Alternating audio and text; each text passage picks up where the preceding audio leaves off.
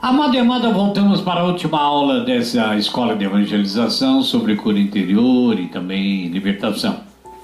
Essa última aula nós vamos passar rapidamente porque exige quase que uma escola especial para falar sobre exorcismo. O que é exorcismo? A expulsão do demônio.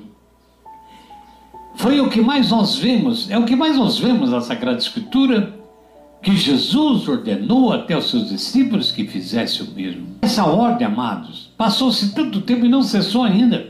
Ela se faz necessária, importante hoje, uma vez que as forças do mal estão cada vez mais intensas no mundo que estamos vivendo. Os seguintes princípios da prática de Jesus na Sagrada Escritura e da observação envolvendo pessoas. Percebe uma coisa: Jesus se dirige aos demônios ordenando que saiam Marcos 1, 25. Jesus não conversa com o demônio. Amaldiçoava o demônio com uma palavra. Ele deu autoridade a todos nós e a seus seguidores para usar o seu nome poderoso na expulsão de demônios. E isso deveria ser usado usualmente, diariamente, por todo cristão. O nome de Jesus não é uma fórmula mágica o uso depende do seu e do meu relacionamento com Ele, para usar o nome dele. Segundo ponto seria: Jesus expulsa demônios pelo Espírito de Deus. Deus ungiu Jesus de Nazaré com o Espírito Santo, como está em Lucas 4, para curar oprimidos por Satanás. Terceiro ponto: Jesus ensinou claramente a amarrar o demônio e ligar as coisas ao céu. Quarto ponto, a oração, meu irmão, minha irmã, é a arma importante para lidar com o mal. Quando os discípulos perguntaram se que não podiam é, expulsar certo tipo de demônio, Jesus respondeu que muitos desse tipo de tentadores podem ser dominados pela oração. Já em Apocalipse capítulo 12, 11, descreve que o poder do sangue de Jesus tem poder sobre Satanás. Os demônios não podem ouvir sobre o sangue de Jesus, ficam agitados quando isso é mencionado. Sexto ponto: Deus equipou a cada um de nós cristãos com uma arma de defesa, batalha espiritual contra os demônios. Você lembra as armas espirituais? Efésios capítulo 6, 10. Sétimo ponto: o Senhor respondeu a Satanás com palavras bíblicas. Quando é tentado, ele responde, também está escrito. A palavra de Deus tem que estar no nosso coração e nossos lábios. Oitavo, devemos ir contra todos os demônios do inferno com a ajuda do céu, mas não com recursos terrenos, só com o poder da força do alto. Nono, podemos reconhecer que a última vitória já foi ganha por Jesus, que veio para destruir as obras do demônio. Ora, amado e amada, como é que a igreja identifica uma possessão? A Sagrada Escritura, a Bíblia, nos ensina que os espíritos malignos e inimigos de Deus de um homem, eles desenvolvem a sua ação de diversa maneira. Eh, seria obsessão diabólica, que nós chamamos também de possessão diabólica. Ora, o atual rito do exorcismo indica diversos critérios, indícios que permitem chegar com prudência e com certeza, convicção de quando se tem diante de si uma possessão diabólica. Então, o exorcismo autorizado, autorizado pela Igreja, poderá realizar o solene rito do exorcismo porque o exorcista tem que ter uma autorização, um discernimento da igreja. Vale a pena também destacarmos que para poder realizar o exorcismo é necessária a autorização de um bispo diocesano. Autorização que pode ser concedida para um caso específico e também, no modo geral e permanente, a um sacerdote que exerce esse ministério de exorcismo na sua diocese. Ora, o ritual do exorcismo de tudo, ele é exercido sobre uma pessoa possessa. Segue orações, recita-se ali, o sacerdote recita várias orações publicamente, né? com a permissão do bispo. Quando julga prudente, ele usa também de objetos para poder expulsar o demônio. O exorcismo cabe para nós uma aula específica para nós entendermos tudo aquilo que a Sagrada Escritura e que a Igreja nos determina. Quando nos deparamos, amado, com essa visão da Igreja sobre toda possessão, sobre exorcismo, a Igreja se baseia tudo na rebeldia de um anjo. Quando Deus anunciou o envio de seu Filho amado sobre a terra, Lúcifer começou a se rebelar contra o Senhor e a milícia celeste. O Catecismo da Igreja Católica nos conta que um anjo rebelado não aceitou adorar um homem, embora fosse Deus. O demônio não aceitou se dobrar diante de Jesus humano. Seria para o demônio uma humilhação muito grande, um absurdo adorar uma raça inferior, como é a raça dos homens. Após a rebelião, o anjo decaído, como ficou conhecido, foi expulso e mandado para o inferno. Lugar que até hoje é temido por todos os cristãos, por todos nós. Com isso, o anjo Miguel foi nomeado patrono da milícia celeste, sendo essa milícia responsável pelas intensas batalhas contra o demônio. Interessante que a gente note que Santo Agostinho, dos maiores filósofos cristãos, ele classificou o demônio como um cão acorrentado. Embora seja veloz, ele não pode atacar, está preso em nome de Jesus. Trata-se de uma corrente de pensamento que nós devemos ter, porque desde o início do cristianismo nós vivemos isso. Durante a Idade Média, a corrente de pensamentos que dominava era outra. Foi decretada guerra contra as bruxas, espíritas, participantes de ritos, Muitos consideravam tal ato criminoso. Outros aplaudiam a iniciativa dessas heresias todas que a própria Igreja, a Idade Média, fez.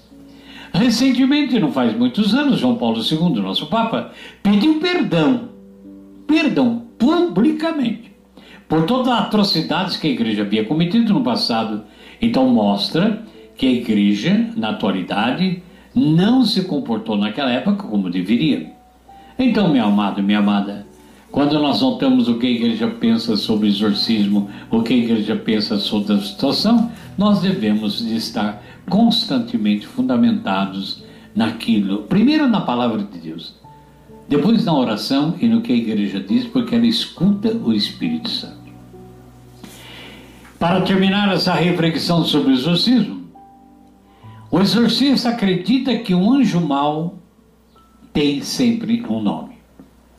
Alguns nomes de Satanás e anjos maus já foram apontados na Sagrada Escritura, talvez por estudos e pesquisas também.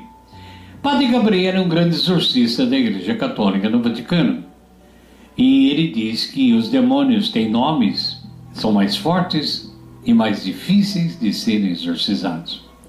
O nome Lúcifer, citado no início da, de tudo que a gente ouve, não são bíblicos, mas sim da nossa tradição. Alguns nomes, como Asmodeus, são encontrados na Sagrada Escritura. Responsável pelas dissoluções e, e, e também rompimentos, da realização de muitos casamentos. Asmodeus, ele quer separar as pessoas do casamento. Outro nome bíblico é Zabulon. A gente sabe que uma das tribos de Israel chamava-se Zabulon Há um demônio, porém, que tomou posse desse nome e é um demônio fortíssimo. Padre Gabriel, exorcista vaticano, que diz: O Senhor Jesus, ao questionar o diabo, percebe que não é um, mas são vários, chama de legião. Isso mostra, então, irmãos, que o anjo rebelde conseguiu seduzir outros que pertenciam ao Senhor. Então, nós sabemos que muitas são as motivações diabólicas que já passaram em nossa história de várias maneiras. A gente fica pensando, anos atrás, do rock satânico, heavy metal, que pode conduzir as pessoas à possessão diabólica porque ensina o culto a Satanás. Eu lembro que há mais de 30 anos nós fizemos uma tradução de uma, de uma música de heavy metal é, em inglês que chamava sinos do inferno. A letra dizia: toque sinos do inferno, ele está chegando.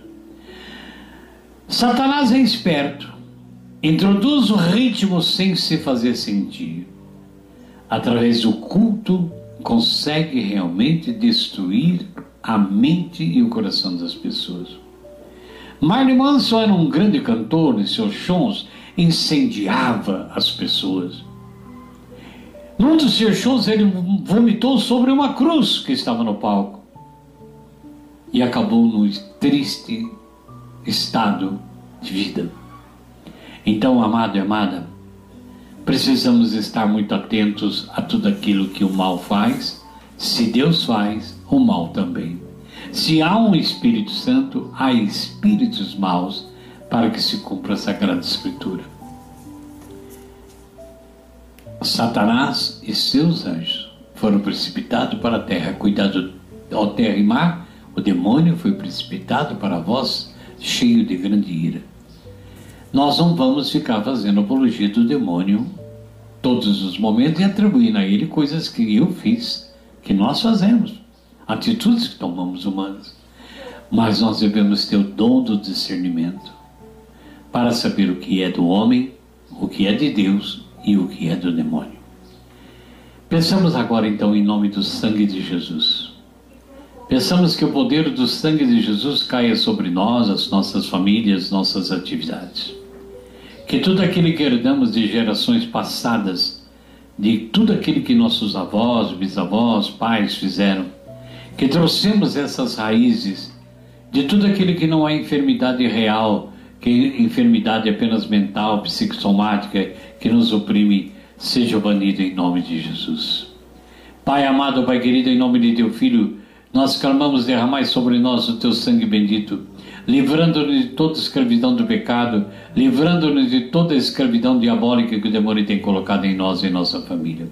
Repreendemos em teu nome, Jesus todo espírito de falsa enfermidade, de homossexualismo, divórcio, traições, mentiras, de tudo aquilo que atrai a nossa vida, o prazer e nos tira da tua graça, para que se cumpra na minha vida, na vida de cada um de nós cristãos.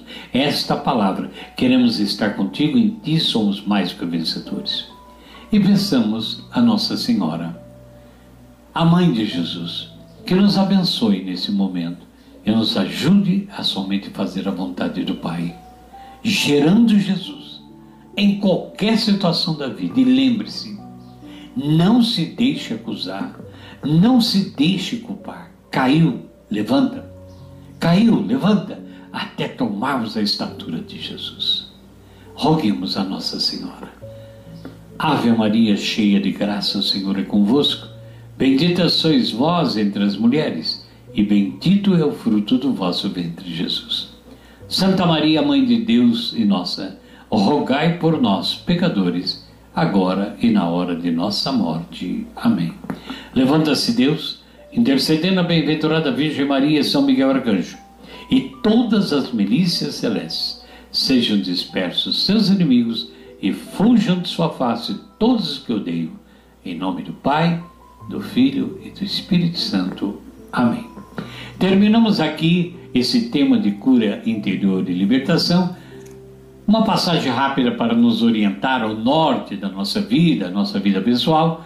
E eu quero que você nos escreva, entre em contato, para também podermos assim ir partilhando o que você encontrou, qual é a sua necessidade para outros temas da escola. Agradeço a sua audiência, reze pela comunidade Anuncia-me e acompanhe-nos em todas as nossas redes sociais. Comunidade Anuncia-me, uma voz insilenciável de Deus. Deus te abençoe. Até o próximo tema, em nome de Jesus.